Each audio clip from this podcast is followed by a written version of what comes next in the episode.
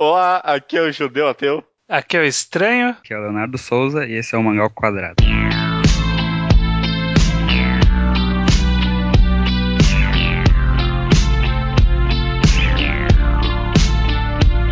Bem-vindo, estranho, bem-vindo, Leonardo, ao centésimo, vigésimo segundo mangá ao quadrado. Tudo bem com vocês? Tudo. Uhum. Passaram bem a semana? É, Sim, é.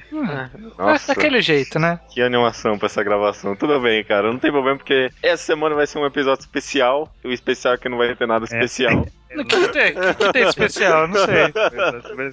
É, mas eu quero criar uma, criar uma atenção pro Entendi. público, o pessoal ficar interessado. Entendi. Essa semana a gente tem um programa meio daqueles reflexivos sobre roteiro, sobre a forma como se escreve mangás. Esse programa é meio que uma contrapartida, na verdade, ao mangás. Ao programa é sobre mangás compridos, mangás infinitos, que a gente já gravou, sendo que desta vez vamos falar de mangás curtos, one-shots, obras fechadas e pequenas, né? Co- Como é que será que deve se escrever uma obra bem pequena? Qual, qual será que é a vantagem, né? E a desvantagem? O que a gente percebe e vê a partir da nossa experiência, né? Como leitores de mangás e de quadrinhos em geral, para com obras bem pequenas e fechadas. Então vamos ver como é que vai ser esse podcast que a gente consegue concluir dessa história toda, beleza? Beleza. Antes de começar o papo, de fato, queria propor aqui talvez um exercício e a partir dele começar a conversa. Vocês têm aí, alguém foi buscar qual é o mangá ou o quadrinho mais curto que vocês já leram? Caraca, não. Eu não vou buscar, mas acho que eu sei, se eu pensar um pouquinho. Tá, tem Vocês- muitos de uma página, sabe? Tem. Cê- Tem, tem muito de uma página? Eu não consegui pensar em nenhum de uma página. Ah, um- uma não me ocorreu, mas sei lá, duas. Tem um do Junji Ito, que é aquele do. Eu não sei se vocês já viram, que é um Até cara. o Principal Post? É, do Principal Post, que o cara entra debaixo da casa. Você já viu esse, Judeu? Já, já, já vi Que- sim, já vi sim. Tem, no, tem naquele top 5 menos 1 do. Ah, é verdade. É, eu ia testar, pra mim ia ser fácil falar de pequenos porque eu fiz uma lista, né? Sim, justamente, tem o seu top 5 menos 1 lá com uma lista de bem curtinhos, né? Eu aqui, um primeiro que eu pensei logo de cara foi um do. Ai, como é que é o nome do cara? O. Kago. Ah, tá. O Nihei. Ah, eu pensei tem também. Nihei, chamado Zebnoid. Que é, são umas seis páginas, mas na verdade é uma historinha que podia ter duas páginas só. Ah, aquele da mosca? Isso, tipo, poderia ser só duas páginas coloridas, que é um casal se encontrando, e aí, tipo, um, um shot bem amplo deles com um textinho embaixo. Qua- Quais mais você tem em mente, assim? É, tem esses do post que eu falei. Tem mais uns que eu tenho aqui que salvo, que um cara até comentou no, nesse post, que é um Umi-chan no Otomodachi, que é sobre uma menininha que vai caminhando, e é bem repetitivo, assim, porque ela vai caminhando e conhecendo amiguinhos novos, e aí acontece uma coisa muito sangrenta, e ela continua e, tipo, não acontece nada, assim. Ela- e podia ser pra sempre, assim, porque não é nada. São oito páginas. Oito páginas. Beleza, o exercício que eu tô propondo aqui é a gente pensar o que talvez essas obras que a gente propôs aqui, no caso de Junji Ito, esse do Zebnoid, ou, ou esse que parece que tem um apelo meio humor de humor negro, né? O que, que, que, eles, que, que vocês acham que essas obras poderiam ter em comum? São curtas? Além, de, É. além de serem curtas, vocês conseguem pensar em algo? É, Nesse caso específico dessas histórias muito curtas mesmo, de pouquíssimas páginas, é, acho que a característica que elas mais compartilham é o fato delas serem vagas. Vagas, né? Elas são extremamente vagas, né? São, são sim. É, qualquer verdade. coisa. É, é, elas não têm um- uma conclusão, não tem uma explicação, não tem algo muito definido. Elas são vagas. É uma coisa meio que nem quadro de arte, assim, tu meio que interpreta. É, exatamente. O quadro é literalmente um quadro só, é o menor mangá do mundo. É, é, justamente. Na verdade, não, porque um quadro só não, não constitui quadrinho. É, segundo Ah, é? algumas Segundo. Steve, Steve McCloud, Então charges não são quadrinhos. não são Não, quadrinhos. Segundo ele, não. Ele teve que, exclu- na lógica dele, ele teve que excluir as charges pra poder criar uma definição. Putz, no Brasil então quase nem tem quadrinista, né? É, outra coisa, acho que essas obras bem curtas poderiam ter em comum, que na verdade acho que obras bem curtas em geral compartilham é experimentalismo, né? Tipo, a, a pessoa pegou alguma ideia, tipo, no caso de obras bem curtas, bem vagas, né? E tentou criar e desenvolver aquilo de alguma forma que seja, né? No caso, tipo, sei lá, do Junji Ito. O cara quer criar essa história meio terror-comédia sobre um poste lá e, tipo, vamos ver no que, que dá, né? O Zebnoid é, ah, sei lá, tem duas raças aí que estão lutando, né? E aí joga a ideia e vendo o que consegue, consegue construir, né? Acho que tipo, não é à toa que muitos mangakas, quando começam e tentam construir uma carreira, começam com one-shots, né? Sim, É. porque é, primeiro que tem dá mais, menos esforço e também é, é mais fácil tu criar, assim. Pode botar qualquer coisa, como tu disse. Uhum, uhum. Sim. que tem alguma coisa, né? Porque às vezes ela é muito curta e não tem nada, assim. É só louco e não tem muito o que interpretar, nem nada assim. Tem, tem um one shot do, do Nihei mesmo, acho que é Sabrina o nome dele, que não é Nossa, nada, não tem é, nada esse, ali. É, esse não é nada mesmo. É, é ruim, esse é ruim. essa questão que você falou de, dos autores partirem para um shot é, é justamente o que o Leonardo falou. É uma questão de que, para começo de carreira, quando você não está estabelecido, não tem um público fiel, ou não- às vezes não tem nem editora, não tem editor, está fazendo em casa, a melhor forma de você fazer é uma história que a conclusão tá à vista. Que você termine ou no próprio capítulo, né, um capítulo único, one shot, ou que você termine em um volume, em um, um espaço curto de tempo, que é mais fácil de se vender esse tipo de história, né? Uhum, uhum. É, o episódico também, né? É, uma o boa episódio. É, é uma É. saída também. É claro, na Jump tem até one shot que termina aberto, né? Tem aqueles one shots de construção de mundo, né? Sim. Ah, sim. Hum, ah, É, mais ou menos termina aberto. né? Ele fecha e depois abre de novo, geralmente. É, é, porque até nesses casos, né, você tá construindo uma história, né? Então tem que ter pelo menos um começo, meio e fim ali Sim. pra tipo, a pessoa ver, ver se você funciona ou não, né? Porque essa acho que é a grande. Apesar de várias vantagens, acho que. Pelo menos essa é a grande desvantagem de obras bem curtas, que é nadar ou morrer, né? Tipo, ou vai ou não vai, ou é bom ou não é, né? Tipo, se, se for ruim, a, a obra inteira é ruim, não adianta nada, né? É, é- é meio complexo essa, essa questão de você pensar, ver se, se o cara é bom, porque isso varia muito, né? Tem gente que faz boa construção a longo prazo e tem gente que, sabe, te- fazer um shot bom não é significado que faz uma história longa boa também. Uhum. falando do Boit, né? Como o próprio Boit, pelo amor de Deus, Boit. é saber que ele ia ser ele, ele ia ser tema nesse podcast, né? É incrível como o hotel é bom e todo o resto é terrível, né? Pensando então em grandes vantagens assim de construir, além de ter o final em vista de obras curtas, o que mais vocês conseguem pensar? Na visão do autor é bom porque, pelo esforço mesmo, e na visão do leitor é bom que não, precisa se esforçar muito pra ler também, né? Porque a gente mesmo, a gente só faz post, por exemplo, no, no blog, de coisa curta praticamente. Tem muito mais coisa curta do que longa, né? Uhum. As próprias recomendações, nossa, são recomendações majoritariamente curtas, né? Sim, né? É. Porque é mais fácil de, de ler e tudo mais. Acho que é, é um bom espaço pra pessoa se testar mesmo, né? Eu, eu- Uhum. se, eu se eu fosse criar uma carreira de mangaka, eu ia primeiro lançar um monte de one shot, aí depois eu ia escrever uma, uma obra mais comprida. Pelo que eu observei por aí dos mangakas, eu acho que esse é o esquema que mais funciona, sabe? Sim. Quando a gente foi fazer uma mangagrafia lá do, do Satoshi Mizukami, né? A gente viu que ele foi fazendo vários one shots no começo, e aí só quando ele viu que ele tava confiante no trabalho dele, né? Ou pelo menos, não sei se foi proposital e não, imagino que não, na verdade, mas só, só foi aí que o pessoal deu uma chance pra valer pra ele, né? É, depois que você conhece um pouco dele melhor, é mais fácil investir no rapaz. É, mas é, é difícil saber isso, né? Porque é muito diferente de construir uma.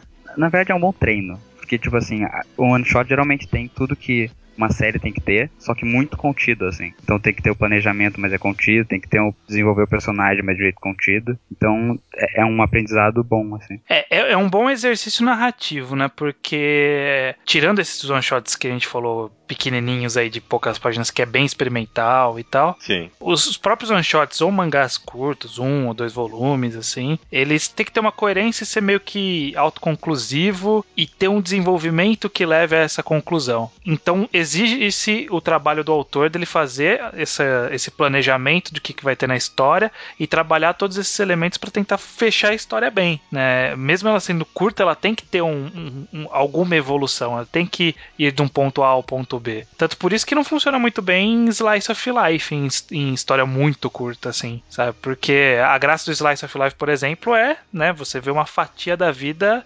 relevante, né? Mas você vê, tipo, muito curto é muito difícil. Tem que ter alguma outra coisa ali. E uma coisa que a gente tinha comentado até no podcast de roteiro, que é aquele pragmatismo de tudo ser útil. No one shot é o, tipo, o triplo disso, porque o cara não, não pode ficar gastando. Que não é uma coisa que vai ter outro capítulo pra Sim. voltar aquilo e tudo mais. Uhum. Sim, exatamente. Tanto por isso que eu vejo muita gente falando de ah, é, eu queria que tivesse que esse mangá fosse mais longo pra ter mais construção, pra ver mais desse mundo. Mas é aquela coisa, né? Para essa história que é contada, tudo que tá ali é útil. Tudo que tá fora daquilo seria apenas não apenas, é, mas seria uma parte de fanservice e uma parte de Expansão. é, Superficial superficialidade. Superficialidade. É uma coisa para dar um. engrossar a história que talvez não precisasse. Uhum. Né? Então, a principal, essa crítica que eu, que eu já ouvi bastante de ah, tinha que ser mais longo, às vezes se aplica, às vezes não, né? Tem que ter história que poderia ser mais longa mesmo. É, mas depende como o autor, porque eu acho que toda a história assim, tem um tamanho certo para ela. E aí, às vezes, o cara, por exemplo, aqueles concursos de mangá, o BMA, por exemplo, tu tem, tem um número de páginas e às vezes o cara quer contar uma história que é duas páginas a mais, e aí fica um ponto fica ruim, sabe? Tem isso nesse próprio esse próprio Henshin mangá que saiu, tem umas histórias lá que tu sabe que tem umas coisas que podiam ser construídas um pouco melhor, assim. Com um pouquinho mais espaço, né?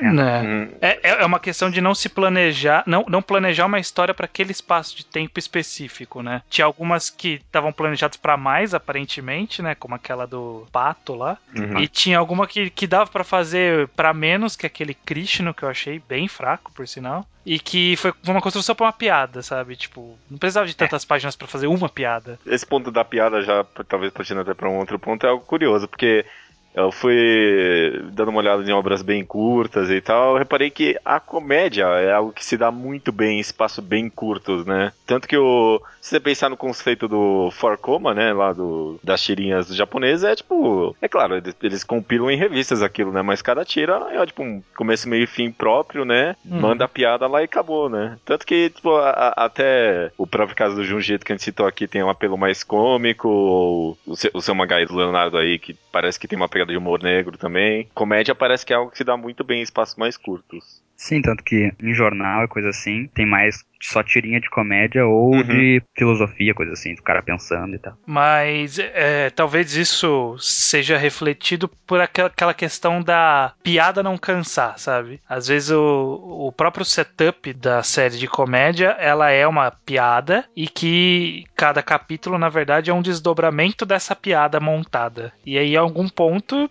isso pode se esgotar. Então é melhor você encerrar curto, que aí você meio que, ó, usei as ideias que eu tinha aqui, essas piadas ainda são boas, não precisei forçar nada. Uhum, uhum. esse é meu medo, por exemplo, eu não, eu não li muito ainda, mas aquele Sant Young Man, do Jesus do Buda. É. Eu, tem uma cara de que uma hora vai começar a, a, se perder ali no meio, sabe? Tipo, ah, você não tá, tá forçando é, não tem agora. piada pra fazer com Jesus assim, né? É, então. Não infinitas, É, e também tem vários daqueles. aquelas junções de tirinhas, o pessoal publica tiras na internet, eu não sei o que, compila num livro, aí você lança, lê tudo de uma vez, é muito cansativo, né? Tipo, é, é bem, funciona muito melhor mais esporadicamente, de vez em quando, no caso num jornal mesmo, né? É, e também acho que isso tem a ver muito também com comédia ter um padrão estrutural muito bem estabelecido, sabe? Tipo, os quatro, os quatro quadros lá do For Command tem, tipo, cada um tem o seu papel lá, os caras sabem que tem que colocar ali e acabou. Mas, tipo, em grandes histórias, ou sei lá, histórias mais narrativas, assim, sei lá, você tem o começo, meio e fim e tipo, foda-se onde você coloca isso, né? Por isso que é bom quando tem, não é só humor, histórias mais longas, assim, né? Tipo, Assassination Classroom não tem 300 piadas por capítulo, assim. É, sim, uhum. sim, exatamente. Isso é uma das vantagens do Assassination Classroom. Ele consegue fazer essa alternância entre a comédia e a ação, o próprio slice of life escolar, por assim é, dizer. Um pouco de drama também. Acho Pô. que ele é por, por, isso que ele funciona mesmo, porque não é só comédia. Né? É, exato. É, Se fossem 10 volumes de piada do cara ser rápido e. não ia dar certo, né? É tipo Reborn, que é, sei lá, 6 volumes só de piada Nossa. com explosão e bebê e tiro e tudo mais. Exatamente, exatamente. E cansou e, e tava Mudou. cansando o público e a autora resolveu reinventar o mangá para tentar salvá-lo. E salvou. Uma pena. Que outro tipo de história vocês acham que funciona muito bem assim em espaços curtos? Eu acho que história filosófica, né, eu falei, de a pessoa fazer alguma reflexão e tal. Acho que se for bem curto assim, dá pra. Tanto tem Mafalda, por exemplo, é basicamente isso. É, o Calvin Haroldo, né? Sim. É. é, todos têm um toque de comédia, né? Mas às vezes sei lá, nem é tanta comédia, né? Mas reflexão mesmo. Eu acho que a gente tá transitando aí em, entre os one-shots, né? Parece que a gente tá falando mais de one-shots, mas a, até quanto a gente consegue chamar uma história de curta para vocês? No caso de mangás, vamos falar no caso de mangás, que mangás, eu okay. quero fazer um comparativo.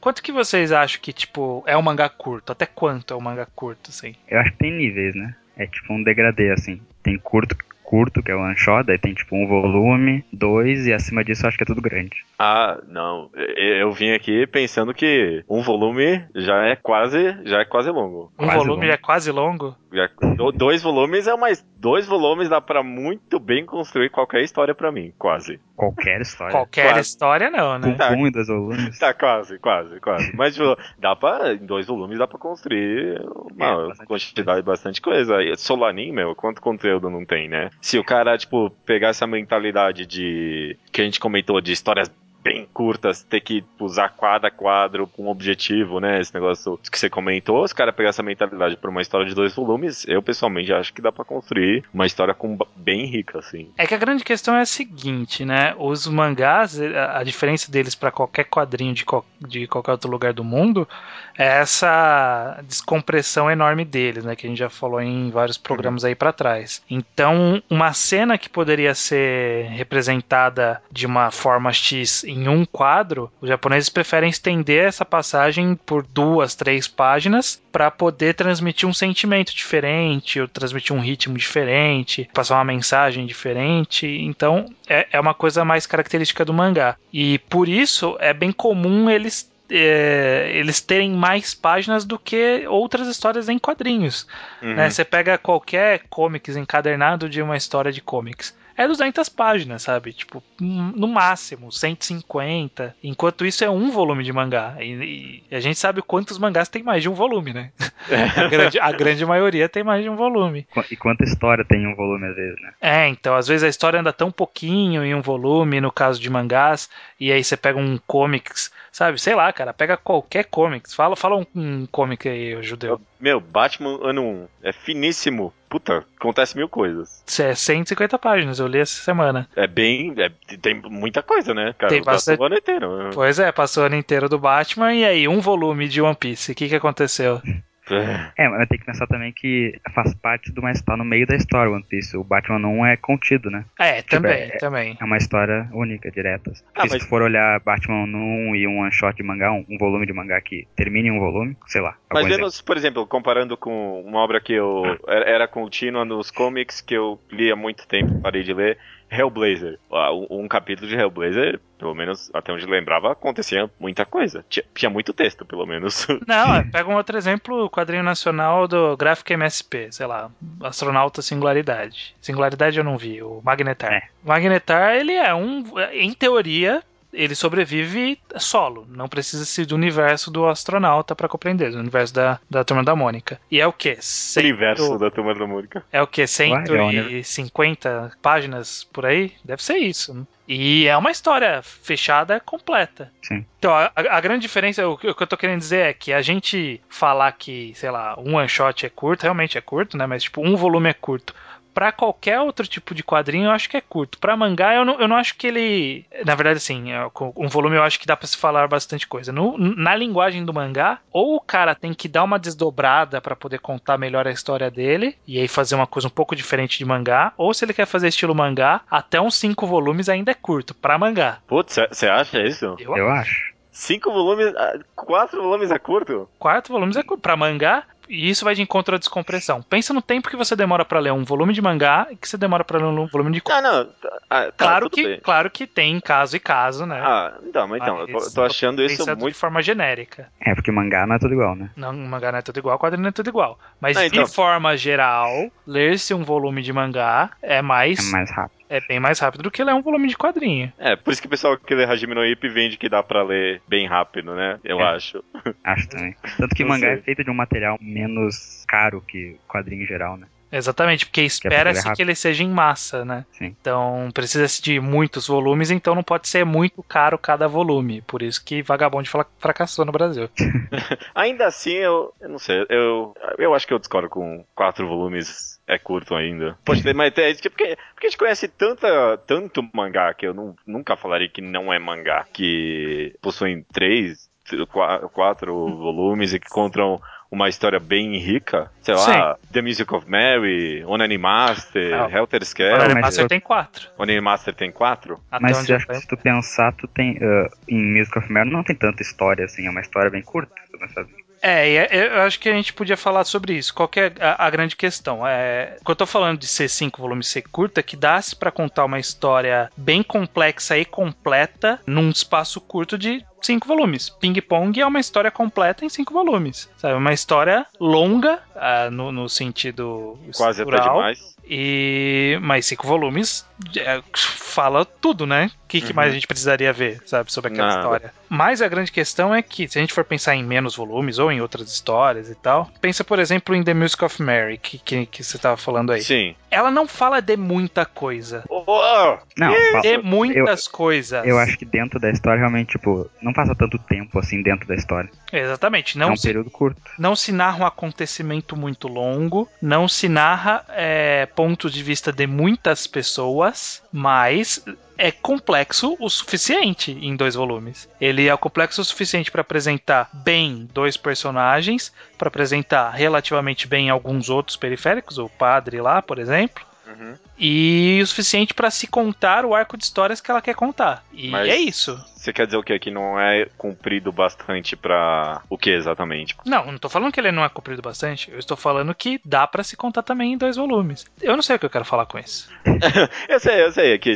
Music of é uma história. É um mangá curto, eu acho. É um mangá curto. É um mangá curto, é isso que eu quero dizer. Mas por quê? Por que, que ele é curto? Porque é. ele tem dois volumes e, e não conta uma história tão longa. Mas então, talvez. Porque eu acho que uma coisa interessante de histórias curtas, as boas pelo menos, é que elas têm poucos personagens que elas desenvolvem e focam em uma ideia, assim. Não muita subtrama. Sim. Não muitas mensais, uma só e vai até o fim. Sobretudo serve a isso, entendeu? Mas aí... a, a, a, grande questão do, da, da técnica de de The Music of Mary, e é até que eu queria falar de algumas coisas que podem tornar uma história curta bastante rica, que tem várias características que dá pro autor trabalhar e tornar esses dois volumes riquíssimos em comparação a outras histórias de muitos mais volumes. Por exemplo, uma característica que eu gosto muito em todo tipo de história, em história curta, ele é obrigatório ser trabalhado. A sutileza, sabe, de você deixar muitas informações não ditas. Você deixar muitas coisas nas entrelinhas, sabe? Você ser completo o suficiente para a sua história fazer sentido e você ser sutil o suficiente para que a mente do leitor ele complete as lacunas e enriqueça aquele mundo, sabe? The Music of Mary é assim. Sim, ele não, não subestima a inteligência das pessoas. É, exatamente. Ele conta com a inteligência. Ele conta com a inteligência ele, e ele dá pequenos insights, sabe? Tipo, uma frase que ele solta, que aí isso cresce o mundo mais do que um volume apresentando a ilha dos tritões, sabe? Por exemplo. É, é. esse tipo de é, coisa. É isso mesmo. Eu acho que talvez a questão seja que a gente tá falando aqui que dá para fazer boas histórias no espaço curto. Em um volume, Sim. dois volumes, três volumes. Porque, tipo, de fato, comparando com a, a maioria dos outros mangás, mais ou menos, pelo menos com os mangás mais populares, esses mangás que contam boas histórias em espaço curto são curtos curtos, né? Porque os, todos os outros são muito compridos. Mas, é, o que a gente tá falando aqui é, é que dá para fazer boas histórias. Então, talvez não seja curto, porque dá pra fazer boas histórias. O que não dá para fazer nesses mangás de 2, 3, 4 volumes, que dá para fazer no mais comprido? Eu, eu acho que, todo, como eu disse antes, toda história tem o seu tamanho certo, assim nem sempre o autor acerta, mas eh, às vezes uma história ela precisa ser longa para te sentir a, a, evolução do personagem, por exemplo. Tipo Toy Story, se a gente considerar que é uma, uma história só em 10 anos com três, dois hiatos, os três filmes, a pessoa tem que evoluir para uhum. entender melhor aquelas mensagens, sabe? É. É, é uma, é uma trilogia que conta com o envelhecimento do espectador, né? Sim. E o amadurecimento da mensagem da obra em si, assim, ela, a história vai ficando mais inteligente. Assim. É, eu, eu acho que o que pega mais é em história curta é a questão de world building e desenvolvimento de personagem, mas muitos personagens, por assim dizer. Ou um é. desenvolvimento profundo de um personagem, sabe? Por exemplo, hum. dá para se fazer desenvolvimentos profundos em poucos volumes? Dá. Mas existe, existe profundidade, existe profundidade. É, existe tá bom, pro, tá existe profundidade meiko, existe profundidade pum pum. Tá bom, é, foi o que eu pensei aqui também, realmente, realmente. É. Existe profundidade mori, existe profundidade Hikaru, uhum, uhum. e existe a profundidade, sei lá, Planetes, sabe? É. O, o hotel do hotel. É. é, eu tô aqui reclamando das obras compridas, né? Mas sei lá, não, eu, eu particularmente adoro esses grandes desenvolvimentos em períodos bem compridos, que até, como a gente falou, até contam meio que com amadurecimento do leitor, né? Uhum. Então, realmente, né? Tem coisas que não dá pra fazer em histórias tão curtas, mas eu também não vejo a maioria das obras compridas utilizando-se desses recursos, né? É, eles deveriam. O É. próprio One Piece, pra mim, é uma obra que não amadureceu quase nada tematicamente em 20, sei lá quantos anos que ela tava em publicação. Sim, e foi exatamente desse tipo de coisa que a gente falou no programa lá de mangás compridos e longos e tal. Uhum. É, e aí, voltando para os curtos, sobre o- outras características que tornam, podem torná-los bons, né? Que são, são ferramentas boas para ser utilizado. Essa questão que o Leonardo falou de eles serem bem diretos, bem específicos, eu acho que é uma característica fundamental da história curta para ela poder ser boa. E o autor ele ser direto, ele ser específico, ele pode deixar brechas e pontas soltas e dicas e ideias que são amplas, além do que ele escreve. Mas o que ele escreve, ele tem que ser focado. Não tem como fazer uma história boa que não vai a lugar nenhum em, poucos, em pouco tempo, sabe? Ou quer mostrar, quer abraçar o mundo em um volume. Não dá pra você abraçar o mundo em um volume, Uhum, sabe? Uhum. E- Existe um espaço, um espaço limitado, sabe? Você tem um número de páginas, você não consegue apresentar 100 personagens em 100 páginas, sabe? Não o suficientemente bem para se fazer uma história coesa e completa. Uhum. É, eu- eu concordo, a pessoa tem que pegar um conceito só, né? E tentar trabalhar esse conceito durante a obra o, o máximo que ela conseguir, né? Mas, tipo, é, é um conceito só, né? É.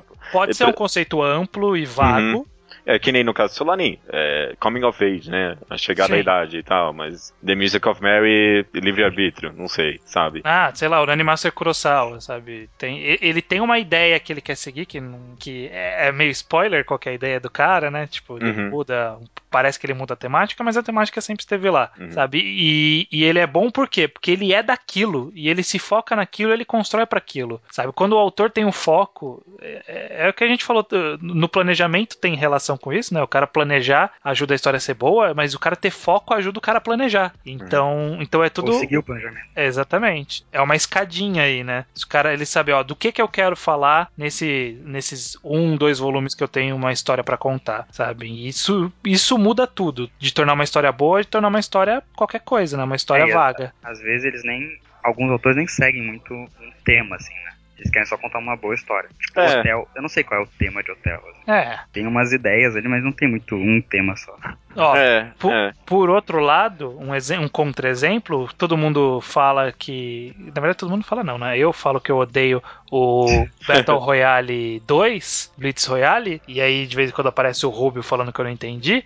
Cara, não é que eu não entendi, é que aquela história não faz sentido, não, não é focada. Ela quer contar mil histórias em um volume. E é, é mal contado, sabe? É uma mais. é, o cara não, não teve um foco, não teve um objetivo, não funcionou. Simples assim. Eu não. Ou, ou pelo menos comparando com o Battle Royale mais comprido, é uma obra que ela tem uma ideia, né? E aí ela trabalha vários conceitos, né? Por- Exatamente. Va- várias temáticas, no caso. Ah, desculpa, ela tem um conceito e trabalha várias, várias temáticas, em comparação, né? Pelo menos. Algo que, tipo, ele tentou fazer em um espaço bem menor e, e não dá, não dá. Simplesmente não dá, realmente. É um bom exemplo mesmo. É, e, mas é claro que ser curto, né, não, e o cara ter essa possibilidade de planejar e de ter foco, não significa que vai ser necessariamente bom, né?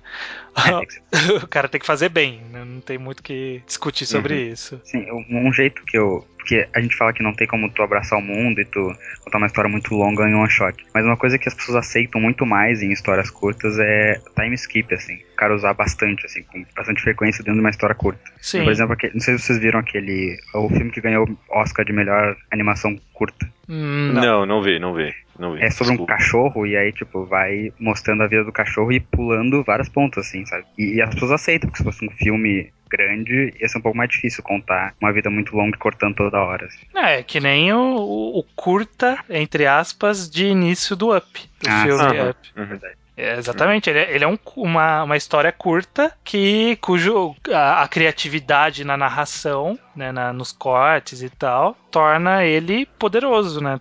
Torna, uma, uma história poderosa e, e ela tem um objetivo e ela é focada, né? Exatamente todos esses adjetivos que ajudam a tornar a história boa. Sim, porque ela não pode. Como, ele, é um truque que o cara usa, né? Porque ele não pode ter muito tempo, então ele, ele pula as partes desnecessárias. É, exatamente. Pior que eu pensei, fiquei pensando agora em. No, no Oscar desse ano também, o, o Boyhood, né? É que ele tem muito. ele tem muito time skip, né? Mas é. Não, não sei, não, sei Mas- o que, não sei o que isso quer dizer.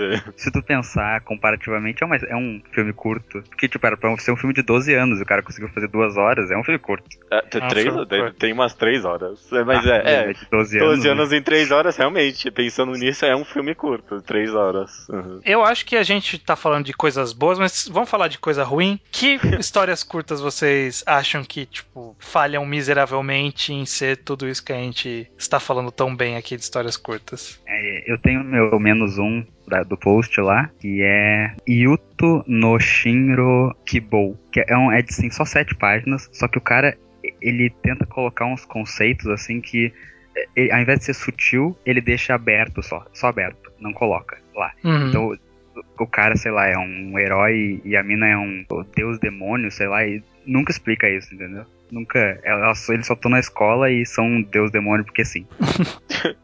Aham. Deixar sutil é ok, mas não colocar é demais, né? É. Um que eu, eu li há muito tempo, mas até hoje eu lembro que é muito ruim.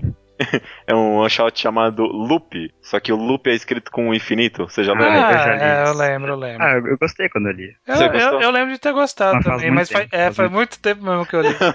Ele, É, ele é tipo um All You Need Skill, né? Assim? O cara tá É, preso, é. morrendo num É, né? isso mesmo. É porque o mesmo. que eu lembro é que é uma obra curta que tem um plot twist no final e o plot twist é uma merda, sabe? Então, tipo, a desvantagem da obra curta aí, né? Se, se- o único plot twist que você tem é ruim, você estragou a obra inteira, né? Esquece. Esse, esse é o meu problema com aquele one shot do Krishna do Henshin Mangá. Eu até ele, gosto do Ele Krishna. é uma construção pra uma piada e a piada é mal menos, sabe? Eu gosto da piada, mas se fosse três páginas, a piada ia ser melhor. É, então, pois é. Não- já tá cansado da história. E a história toda não é muito, muito divertida durante ela. assim, Sim. Não tem nada antes da piada. Ó, um, um- uma outra história curta bem ruinzinha aqui da minha lista que eu achei. É Hellstar Lemina, do Junjito. Já leram? Ah, eu gosto. Nossa, é muito loucura demais, sabe? Tipo, Ah, mas é é, maluco. quer fazer de tudo ali e. Ah, não, não. Aquela, gra- aquela graça gradual do Junjito, aquela construção de clima,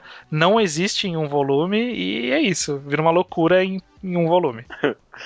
Uma obra curta que eu tenho aqui que faz tempo que eu li também, desculpa. Eu, eu, não- eu não sei se eu não gostei dela porque ela é uma obra curta e não consegue fazer direito ou porque é ruim simplesmente, mas é o Kae The Purple do. É o one shot do, Inoue. do O- Inoue. o- é, o one shot que veio antes de Slam Dunk. Vocês já leram isso? Não lembro. Eu tenho uma lembrança muito amarga dessa obra, mas eu, eu não sei porquê. Muito. Acho que é só porque é ruim mesmo. É, Um, um problema de, de algumas que eu já li, eu até achei que uma Shisana é o nome, eu não sei de quem é. Eu só tenho aqui no meu computador, mas o, o cara ele tem um plot twist no final, só que fica muito óbvio durante toda a história o que, que vai ser, sabe?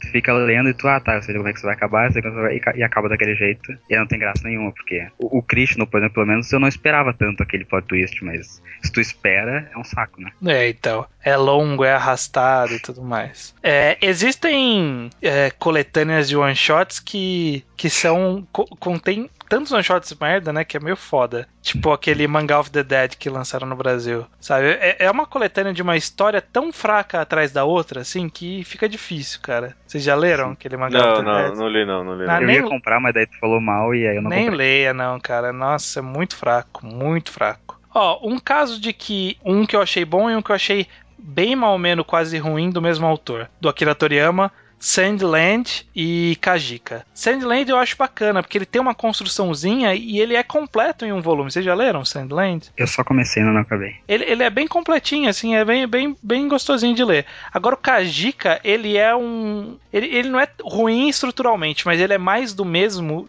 de tudo que o Toriyama já fez, sabe? Então é muito cansativo. É, eu li uma do Toriyama, que é o Go Go Akmen, que é tipo episódico assim, e também é bem mais ou menos. Um one shot que a gente elogiou na época que saiu, eu pelo menos, acho que eu estranho também, foi o, o que eu lembrei agora, foi o Mario, do... Claro. Do, do Masashi Kishimoto. do, do Kishimoto. Que é, eu, eu relembrando aqui, é uma obra que é. Ela faz bem tudo isso aí que a gente comentou bem, sabe? Ela não desperdiça quadro, tudo tem um papel. A- até as transições são bem rápidas da obra. Rápidas e bem É. feitinhas. Eu achei Uhum. meio chato quando eu li, na verdade, mas, mas não é tão ruim realmente. Eu achei só meio chato. Não, cara que eu achei acho que- bacana.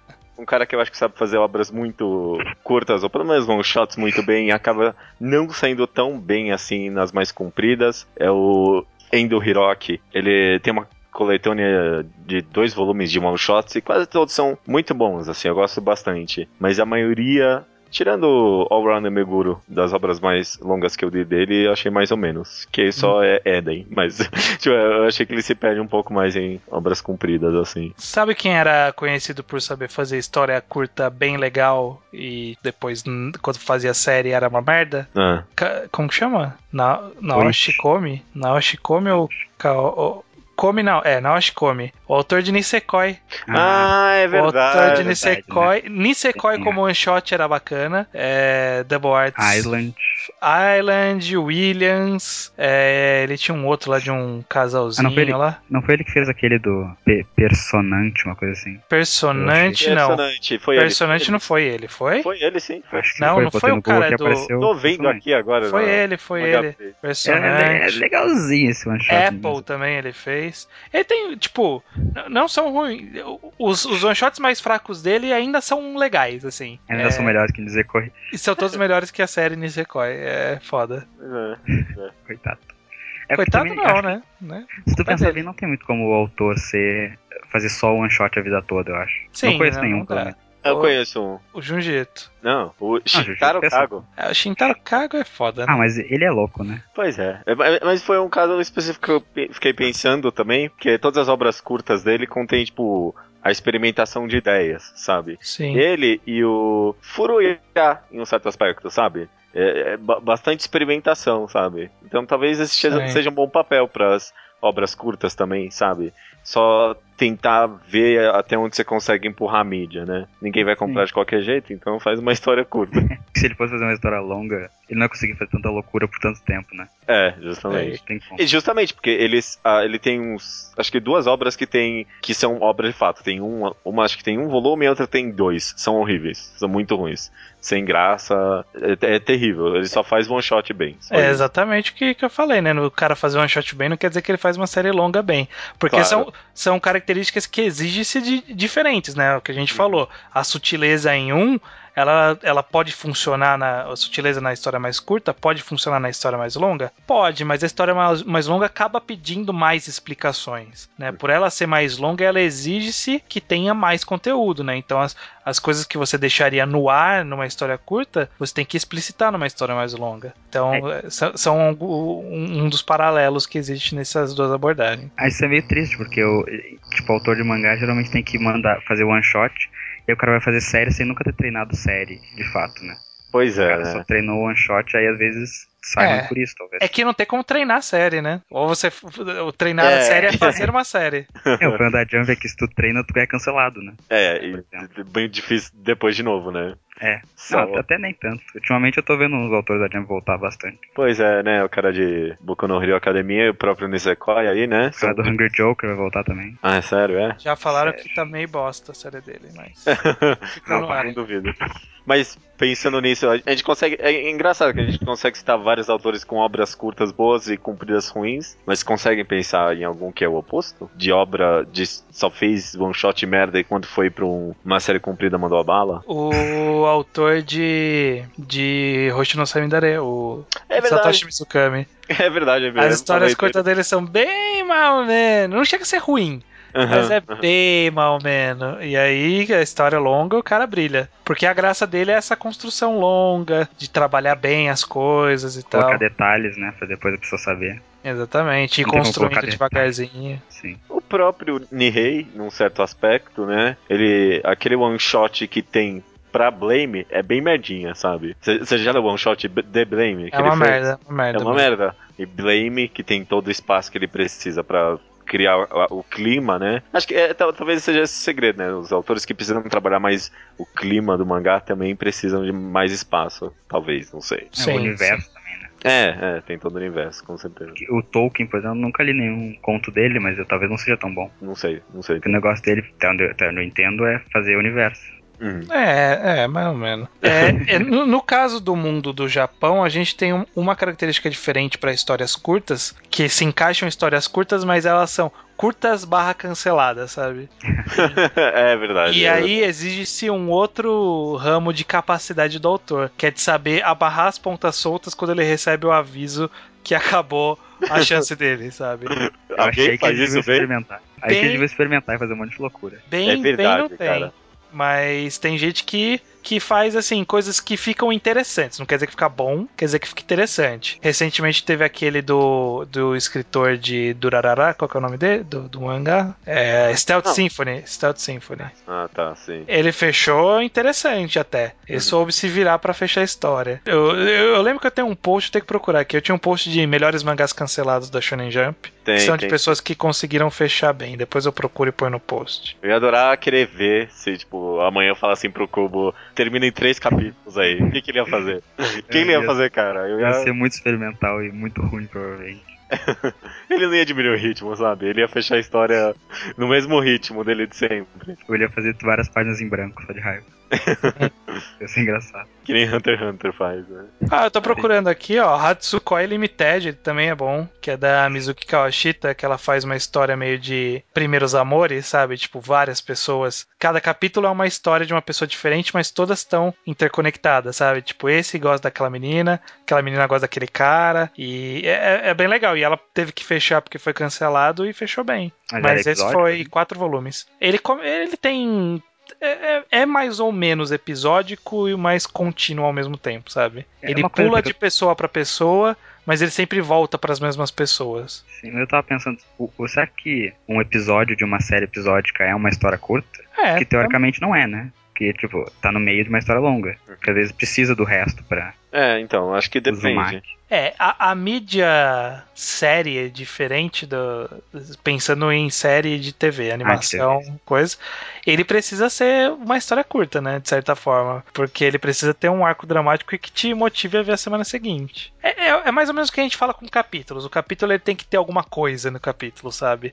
Mas ele não, não necessariamente vai funcionar como uma história curta. Ele vai contar como É, uma às vezes é, funciona, às vezes não, né? É. É, então, acho que depende do, do- do mangá, por exemplo, que você tá falando, né? Porque Mushishi, por exemplo, eu acho que é uma obra episódica que funciona cada, cada capítulo é um capítulo, porque mesmo que você não conhece o conceito do mangá, dá pra entender mais ou menos o que tá acontecendo ali, sabe? Ele, ele tipo, ele é bem expositivo em todos os capítulos. Agora, Frankenfran, por exemplo, eu não acho que é um que funciona tão bem assim. Você precisa ter lido, sei lá, pelo menos o primeiro capítulo pra ter uma ideia do que, que quem é aquela pessoa, sabe? É uma coisa até que eu acho que é que é, mais, que é curioso que não tem a mais no Japão dessas séries que você consegue ler a partir de qualquer momento, porque considerando a forma como é publicado numa revista com um monte de outras histórias, Pois é, sabe? né? Em É, teoria né? eles tinham que estar meio que preparados pra receber você em qualquer momento, mas Que ninguém leu o primeiro. Não, ninguém não, mas tipo, nem todo mundo leu o primeiro capítulo de Hajime no I. Não deve ser fácil de achar também. é, tem que comprar os volumes e tal, deve ser meio Tá foda. doido.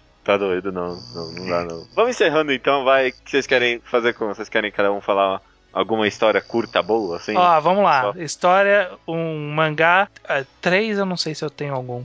Mas tipo, três, dois e um volume, sabe? Que a gente recomenda. Quero ver se eu vou achar isso, mas vamos lá. Tá bom, Caraca. dois, um e um one shot. Dois, Tá. um e um shot. Vai queimar um monte de recomendação aí. hein? Não, mas pode- provavelmente eu vou citar alguma recomendação que eu já dei. Vai, começa você, estranho. Dois volumes, é, eu acho que uma história boa, que representa tudo que a gente diz sobre ser completa e tal. A gente citou de exemplo aqui, mas eu vou recitar, porque eu adoro. Recitar é ótimo.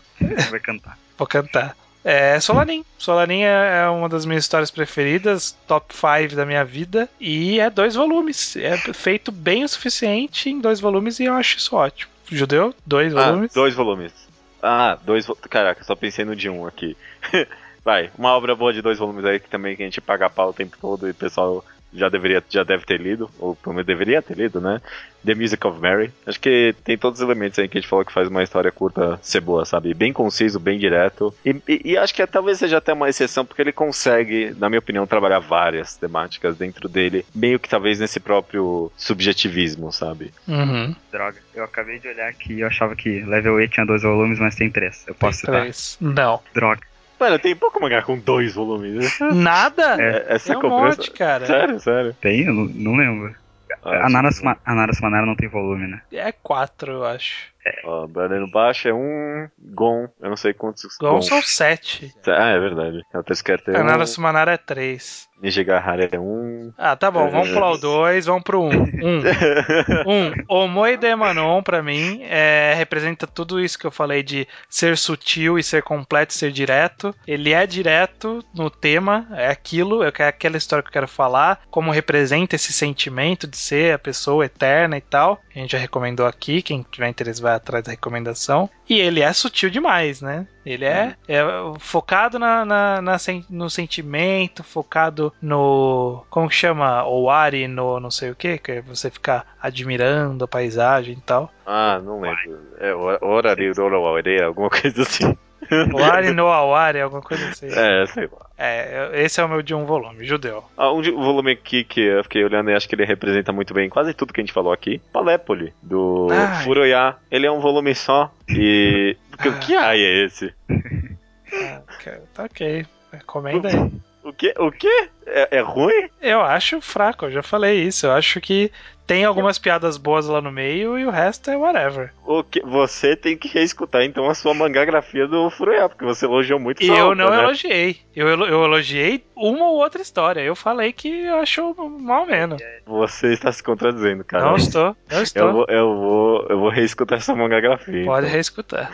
Mas é, de qualquer jeito, eu acho que é uma obra que representa tudo bem que a gente falou aqui, porque ela é uma comédia, ela funciona em espaços bem curtos. Além de ser uma obra bem contínua, né? São, tipo, comédias separadas que se conectam no final, sabe? Então, ela funciona nesse aspecto de ser muito bem planejada, além de ser experimental, sabe? Então, o cara toda hora tá empurrando ali, até onde ele consegue, e isso é bom, funciona bem num espaço curto assim. Eu, vou, acho que Jis- Jisatsu Circle, que eu gosto bastante. Eu sei que não é das melhores do, do Furuya, mas eu, eu acho que tem uma história legal. Ele tem uma, uma ideia que ele quer passar, ele passa direitinho, e desenvolve poucos personagens e faz tudo certinho. É, eu sei Tem que até você um só post, falou. É, eu sei que você falou isso causa do post. É óbvio, é óbvio. Eu É, fui procurar, se na for- verdade, no blog e achei isso. Se for procurar no blog, é só procurar o, a categoria um volume, que são várias ou histórias de um volume ou um volume de uma história. E tá lá, nem sempre, é- nem tudo é bom ali, né? Mas tem algumas coisas ali. É, não vamos falar de one shot, né? a gente já falou coisa demais. Acho que tá bom, né? Tá ótimo, tá ótimo. Tá, mas, mas leiam o, o post do Judeu também, antigão, top 7 one shot, que só tem one shot bom lá. Nossa, não, nossa, não sei se eu quero o pessoal ler aquilo não, cara. Não precisa ler, só, Eu- só olha as recomendações e Muito. Não, agora a gente vai procurar aqui, vamos lá. Eu, Não, já tô, eu já tô com o link aqui. Tô com É o, prime- ó, o primeiro post, eu acho, do judeu. não, não, o primeiro foi um review de um hotel. Verdade. Não foi. Ó. Caraca. Alumage. Caraca, que merda. I é Am bom a Piano. I Am a Piano era bacana. É bacana. Hello Baby é bacana. Mas mais ou menos. Present eu gosto. Enigma, Enigma of Garafalt, muito bom. Esse. Caraca, eu tava Melhores. bem, na- eu tava afiado na época de que ano esse, poxa. Island e Hotel. É de 2011, olha aí. Quatro Cara. anos atrás. Quatro anos atrás, eu já- tava manjando dos one shots, cara. Eu tava... É. Caraca, a Emma Piano é uma obra muito boa que a gente não comentou aqui, é verdade. Eu ia comentar, mas deixa eu final.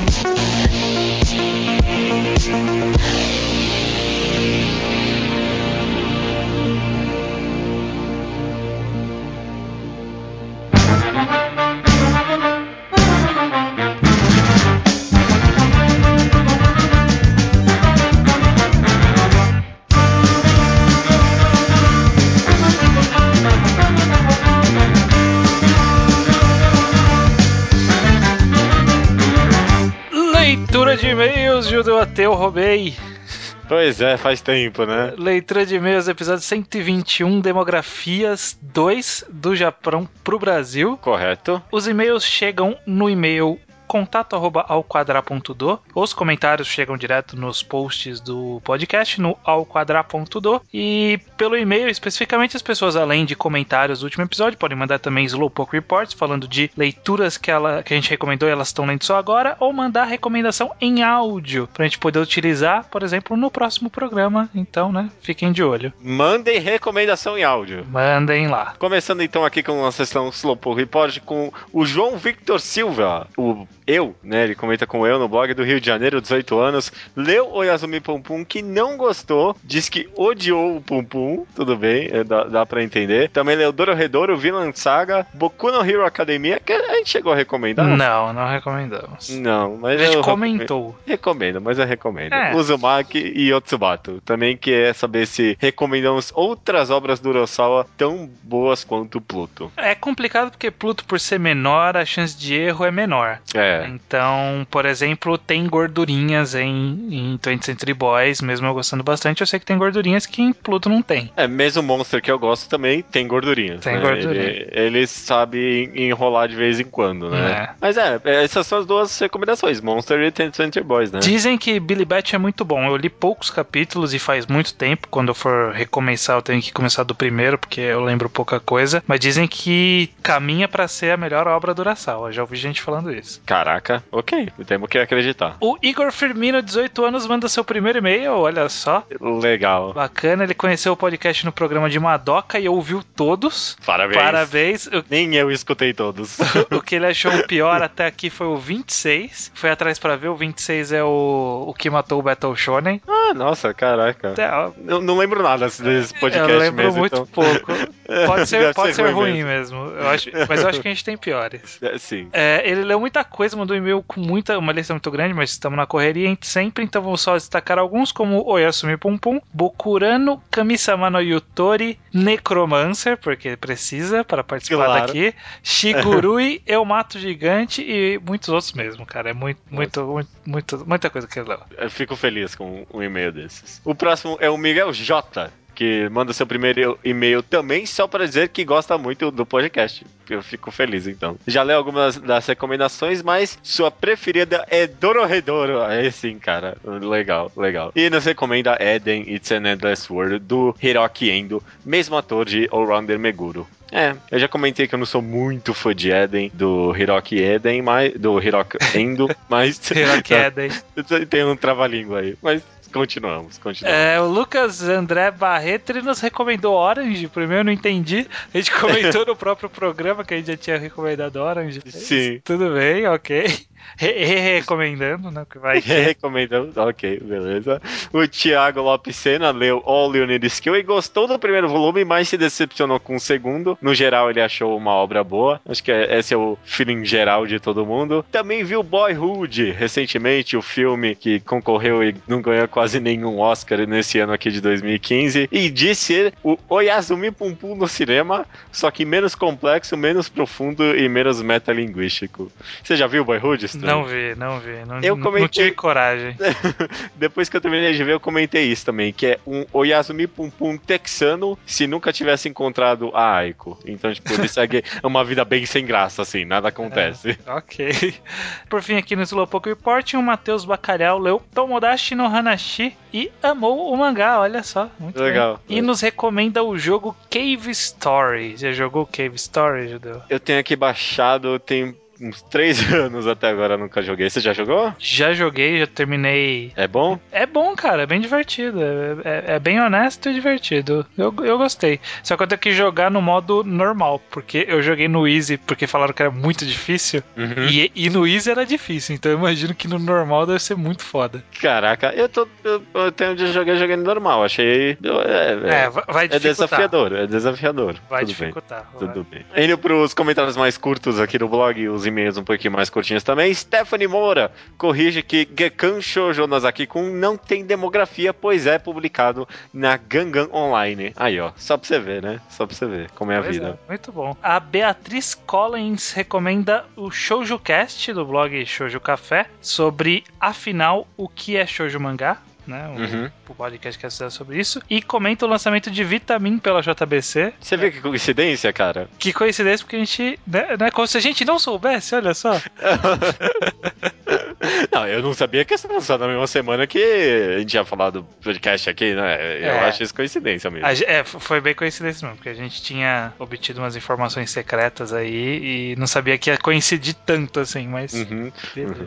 Legal, legal. E sobre o Shoujo Café, eu, eu já escutei muitos pod, eh, podcasts lá e eu recomendo, viu? Acho muito bom. Eu fazia muito tempo que eu tinha escutado esse, afinal, que é o Shoujo Mangá, então pode ser que seja uma boa eu reescutar mesmo. É, então, eu lembro que há, um- há uns dois, três meses atrás eu tinha entrado no blog pra procurar alguns podcasts que eu queria reouvir e eu não conseguia achar pra baixar. Eu não sei como que tá agora, eu precisaria entrar lá pra ver. Não, mas o, Que o tinha Shou- saído do ar o, o podcast, sabe? Os posts do podcast não tava conseguindo baixar. Não sei se era um É. problema temporário ou se saiu mesmo. Tinha alguns que eles perderam mesmo. Mas o Shoujo Cast é o segundo melhor podcast sobre anime e mangá da blogosfera brasileira, né? O melhor é o nosso, deles é o, é o segundo melhor. Então, em delas, né? Só mulher. É, delas. Com... É, desculpa, tá certo. A Lívia Sugihara comenta que faltou o Kitsune mencionar a importante categoria do seinen psicológico, né? De arte adulta e blá blá blá, né? Exatamente. Também compara a questão de mangá shoujo não vende com o que o pessoal comenta de que cinema para o público feminino não vende. E ela se pergunta, só perguntando mesmo, se os dois problemas não poderiam ter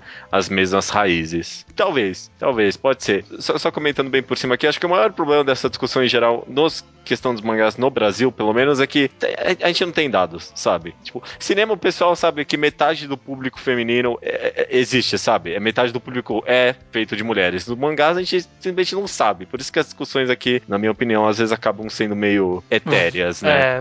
É, bastante vagas e Uhum. incompletas porque falta dado mesmo. E por fim, comentário de Pachi, sei lá, deve ser Pati, Pati. que é arroba Dopoco- Dopocoke. Pouco. É, ela achou é, sempre achou interessante o conceito de existir no Japão uma categoria de mangá feito para mulheres, é, por mulheres, para mulheres e que seja mercadologicamente relevante, sendo que aqui ainda tem que, citando ela, né, ouvir Uhum. nego falando que mulheres não leem quadrinhos e são uma minoria insignificante. É, é que nem menina gamer, né? Elas Ah, são a é. maioria, mas ainda assim as pessoas dizem, não, mas mulher não joga.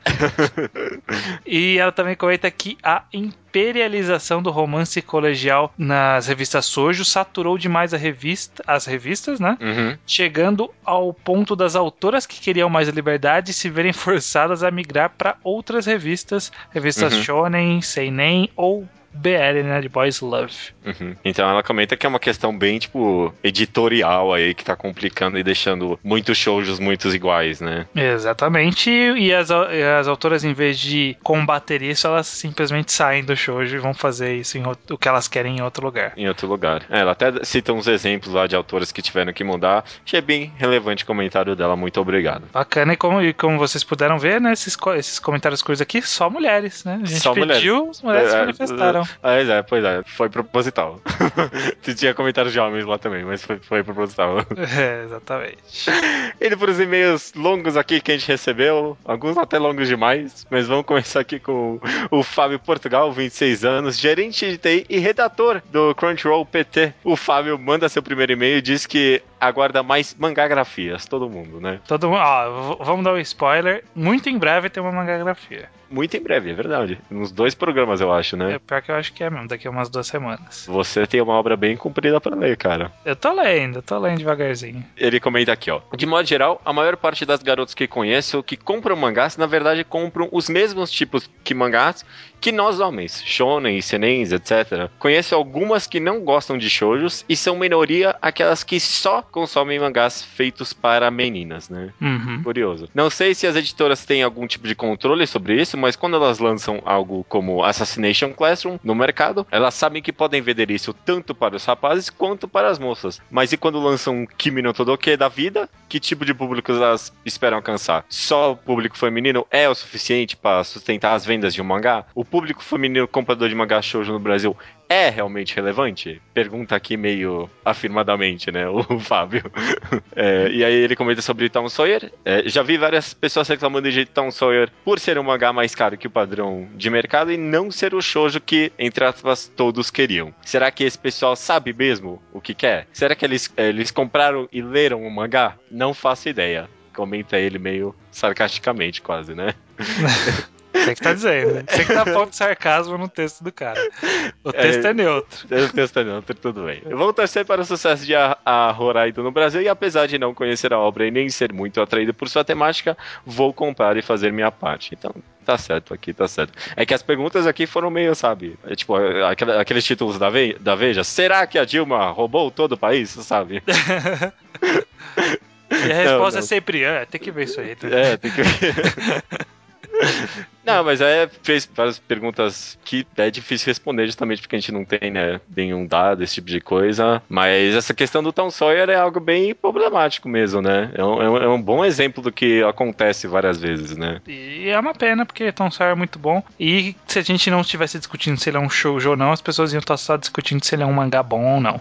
É, Pois é, né? Pois é, talvez no final, por esse aspecto, a demografia só atrapalhe. E vamos encerrar com o e-mail do Diego Secasso, 19 anos de Fortaleza, que mandou um, um e-mail obscenamente gigante. Tem muita gente que manda e-mail e fala assim: ah, desculpa pelo e-mail ser tão grande que, que às vezes, tipo, o e-mail já é curto, às vezes o e-mail realmente é grande, mas, cara, dessa vez, parabéns, Diego. o e-mail é grande mesmo. É grande não, mesmo. Não tô nem reclamando, muito obrigado, né, Diego Secasso. Não, é, obrigado pela atenção. Eu li tudo, né, mas a gente não vai poder ler tudo aqui no, na leitura de e-mails, então vamos pegar uns enxertos aqui. Uhum. Primeiro, só um comentário curioso, né? Ele falou que a gente errou o nome do podcast, outras pessoas também falaram, que devia chamar chamar é, Mangá ao Quadrado 121 Shoujo, né? E, é. e, e, a pauta foi vendida para os convidados assim, na verdade. O tema original era Shoujo no Brasil. Esse era o nome do podcast. Pois é, pois a, é. O nome Demografias veio depois, quando a gente já tava para gravar já e, e, viu que ia ter que passar pelas demografias, a gente acabou mudando. Mas, realmente, por isso que parecia ser só sobre Shoujo, porque era para ser sobre Shoujo.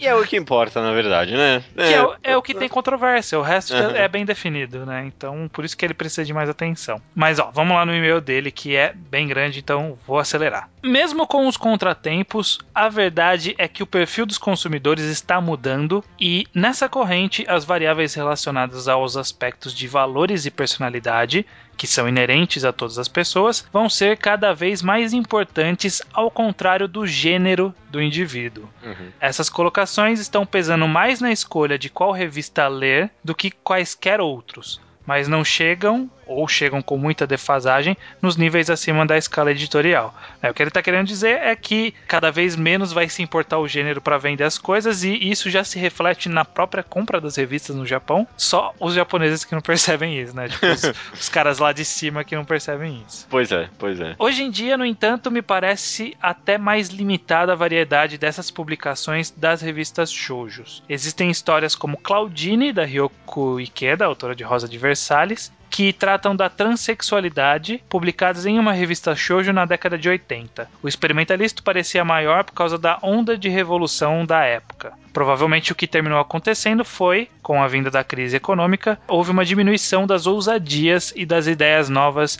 em toda a economia, o que levou-se então ao excesso de ação e fantasia no, no contexto de antologias masculinas e do romance nas femininas. Foi a mesma coisa que a Paty comentou lá no blog, né? Sobre ter demais romance colegial e de ficar essa cara neutra, né? Não, Porque a escala editorial tá forçando muito isso. Ó, ele segue aqui. Acaba que, ao final, a resolução apresentada no programa e já quase utilizada pelo Seinen Josei, acredito que seja a mais acertada, que é focar em fazer histórias boas e só. Uhum. Principalmente nesse caso, seria focar em aspectos de questões pessoais do indivíduo ao invés de gênero. Desse modo, as revistas direcionariam as histórias dentro dela unicamente pela personalidade e estilo do consumidor, de modo mais coerente com o público que a apreciasse. Desse modo, podendo alcançar um número de consumidores ainda maior sem perder a especificidade. É, isso é uma coisa que eu sempre me pergunto, porque a gente está sempre tentando diminuir as barreiras de separação entre o homem e a mulher, Sim. pelo menos no que diz respeito à história de ficção, esse tipo de coisa, porque as histórias, em teoria, poderiam ser universais. Mas por mais que a gente tente tornar igual o homem homem ou mulher,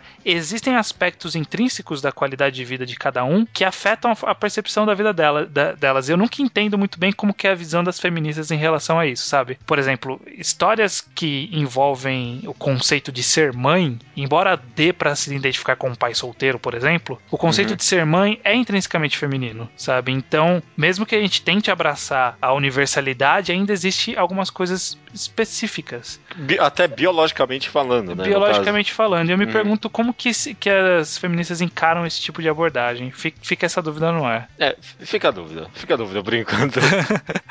ó, ele diz, prosseguindo com o raciocínio dele, diz aqui, ó, por esse motivo eu discordei do judeu quando ele disse que poderiam haver histórias feitas para meninas na Jump, pois acredito que o problema está exatamente no feito para tal gênero. É a partir dele que surgem os compilados feitos para tal gênero. Para acontecer uma despadronização, essa ideia por si só teria que deixar de acontecer e se voltar para o aspecto diferente das características do consumidor. Pois é, depois que eu li o que ele falou aqui, eu, eu repensei um pouco o que eu falei mesmo. Talvez, em vez das revistas de shows desaparecerem e tentarem forçar um pouco de mangás só para meninas nas revistas shonens, talvez uma salvação para essas revistas é justamente copiar o que os shonen estão fazendo, né? E tentar abraçar um pouco mais dessa, tipo, diversidade de gêneros dentro delas. E aí, dentro delas, continuar tendo, que nem as revistas shonen têm mangás só para meninos, elas poderiam ter, pelo menos nesse período de transição, dessa ideologia máxima aí, né? Dessa utopia, ter dentro delas revistas só para meninas e também revistas, é, digo, mangás para meninos e para meninas, que é o que a gente tá vendo que tá acontecendo hoje em dia, né? É, pelo menos, tipo, mangás para meninos e para meninas na cabeça dos editores, né? Porque é. todos podem ser para meninos e para meninas, independente do que, que o editor lá tá pensando, né? Uhum. Tipo, todo mundo pode ler qualquer coisa. É, e para finalizar, ele diz aqui, ó, quanto ao shoujo no Brasil ser diferente do Japão, ele tem uma visão específica aqui que ele diz o seguinte: no Japão, pelas informações que possuo, existem mangás para todo mundo e é normal todo tipo de pessoa ler mangá. Ou seja, tem Patrícia Dondoca de colégio lendo mangá, tem um delinquente lendo mangá, tem um empresário adulto lendo mangá, esportista lendo mangá, etc. Ou seja, lá qualquer tipo de pessoa sabe que existe mangá voltado para ela. Desse modo, a diferença de entrada de leitores dessa mídia no Brasil é gritante. É uma relação parecida com a que o estranho falou, que o público foi doutrinado a pensar que só tinha shonen. Uma pessoa pessoa de fora, estereotipicamente falando, vê apenas lutinhas, peitos e, no pior dos casos, até umas taradices moe. Sem aprofundamento, é isso que ela terá acesso e pronto. Milhares de pessoas nunca devem ter quebrado essa barreira por conta dessa impressão inicial causada pelas obras ou mesmo por outras pessoas. Né? O argumento dele aqui é que as pessoas aqui no Brasil não sabem que tem mangás para elas. Sim. Sabe? Elas, sim. elas não sabem que não precisa ser nerd para poder gostar de mangá e de quadrinho de forma geral, né? Claro que o, o, o mangá, o, o, mangá, o quadrinho de super-herói, que é o que é mais famoso e que muitas pessoas acham que só aquilo é quadrinho, ele tem um apelo mais para algum tipo específico de pessoa, né? Tem que gostar dessa coisa de fantasia e tal. Mas existem outros quadrinhos de outras temáticas, sabe? Existe quadrinho romântico, existe quadrinho da vida cotidiana e muitas pessoas não sabem disso, né? Uhum. No Japão eles sabem. É, e, e talvez por isso que a gente esteja no momento talvez, a gente não chegou nem a comentar isso, mas talvez a gente esteja num momento bem importante de transição no nosso mercado, porque,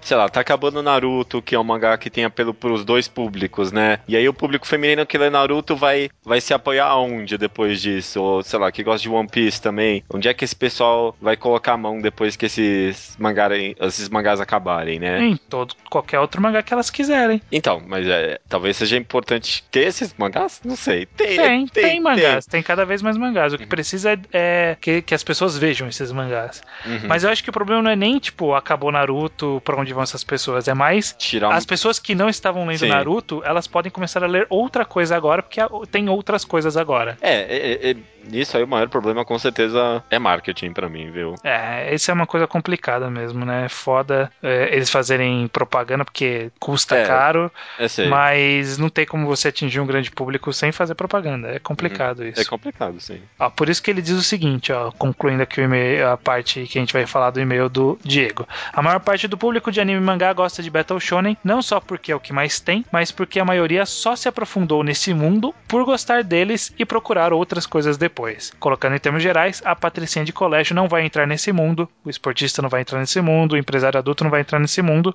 porque de fora não parece ter nada de interessante para ele. E não parece ter nada interessante por porque eles não sabem, né? Porque não sabem que eles não sabem que tem vilã de saga, eles não sabem que tem Monster, eles não sabem que tem Twin Century Boys, sabe? Pois é. Esse tipo de coisa. É. é. e também não sei nem se adianta tentar puxar esse pessoal agora, né? Talvez seja. Eu acho que agora é a hora, na verdade. Porque na minha cabeça é algo que vem, tipo, é um público que você tem que criar desde jovem, né? Não, não. Você acha que existe, tipo, um pessoal ali que é, estaria você, disposto a ler quadrinho do você nada? Você criar desde jovem é bom, mas é, isso parte muito das pessoas quebrarem os preconceitos com seus conhecidos, sabe? Tipo, passar ah. seus conhecidos. Uhum. É um trabalho muito gradual e que eu espero que esteja acontecendo, né?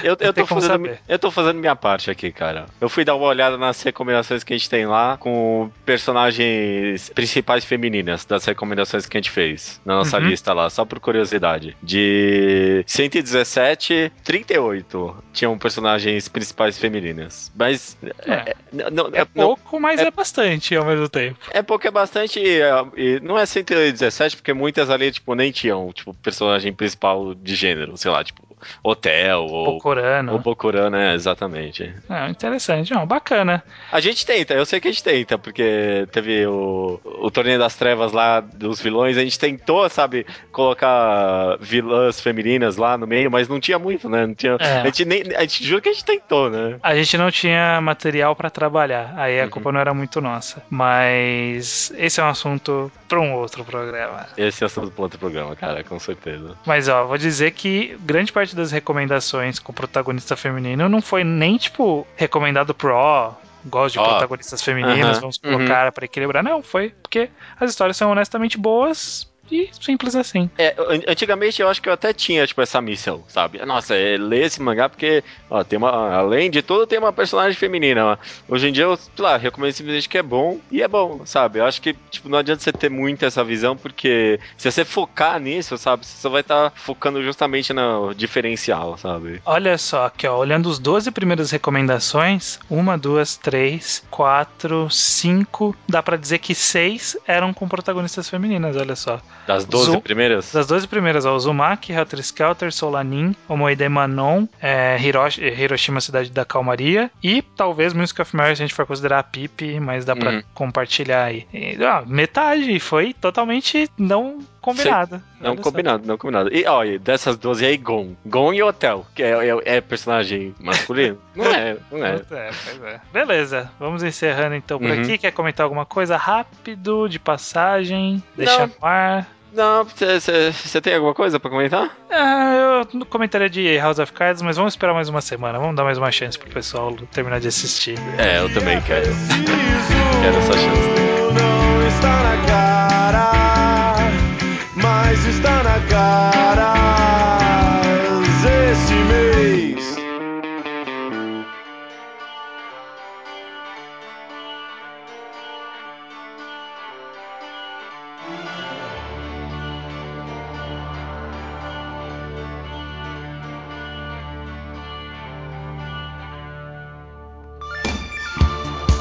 Recomendação da semana, então, é minha. Ô, Judeu Ateu, hum. eu não vou recomendar nenhuma obra muito curta, não, porque a gente já falou e recomendou um monte durante o programa, então quem se interessar pode ir atrás. Eu vou recomendar um mangá que, ainda nessa tentativa de tentar empurrar o que a gente gosta, o que a gente tolera, o que a gente não tolera, eu vou recomendar aqui um Gender Bender. Eu, sei, eu não gosto muito de, de histórias com, de gender bender, que as pessoas se transvestem de outro do sexo oposto ou viram sexo oposto, não sei o que.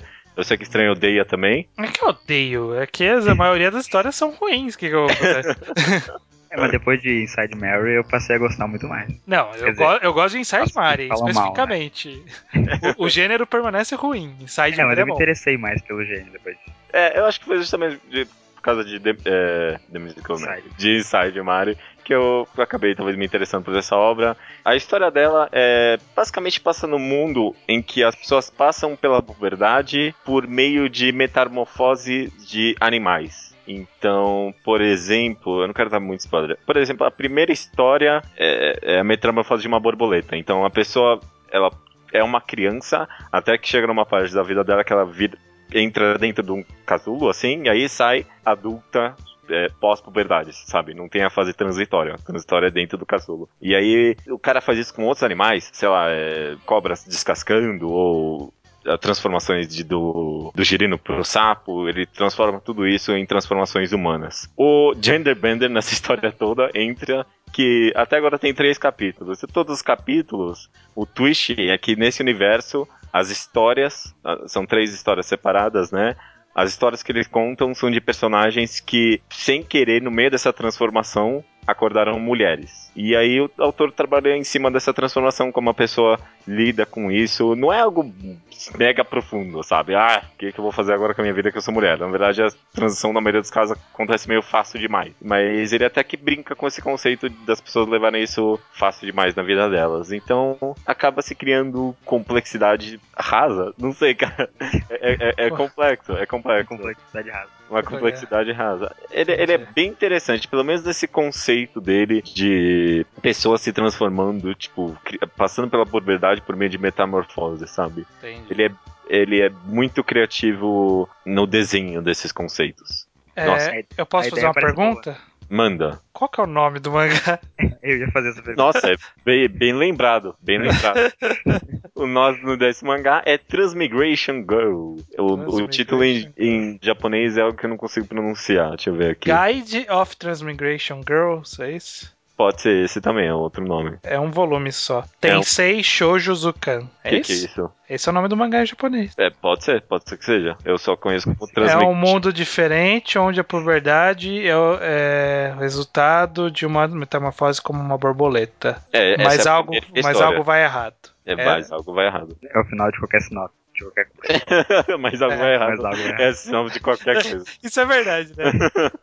É claro, né? Tem que Essa é ter base da problema na história. Uhum.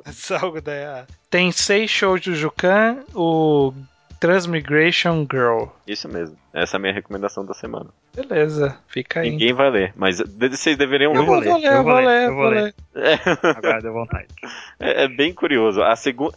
A segunda história é até meio creepy, sabe? É, é meio. É quase um terror, assim, achei. Apesar de tudo. É bem- Cara, o nome da revista onde sai esse mangá chama Change H. E todas as histórias aparentam ser de Gender bend. Ah, que legal, só. Balance Police, Bloomed in Action, Genderbender também, Nozomo Nozomi, Genderbender também, Trans Trans, é, que- será o que, que será que é? Eu acho que é sobre gordura, gente. Cara, tem, tem, tem cinco mangás nessa revista. Nossa, parabéns. Quem achou essa revista tá de parabéns. Beleza, cara. Transmigration Go é a recomendação da semana. Só resta dizer então até. Semana que vem. Aê, caramba! não, não, é, não caía na isca dele. que isso? Foi o Leonardo que sugeriu essa. Não, eu não sugeri. Vocês falaram primeiro e eu sugeri que continuasse.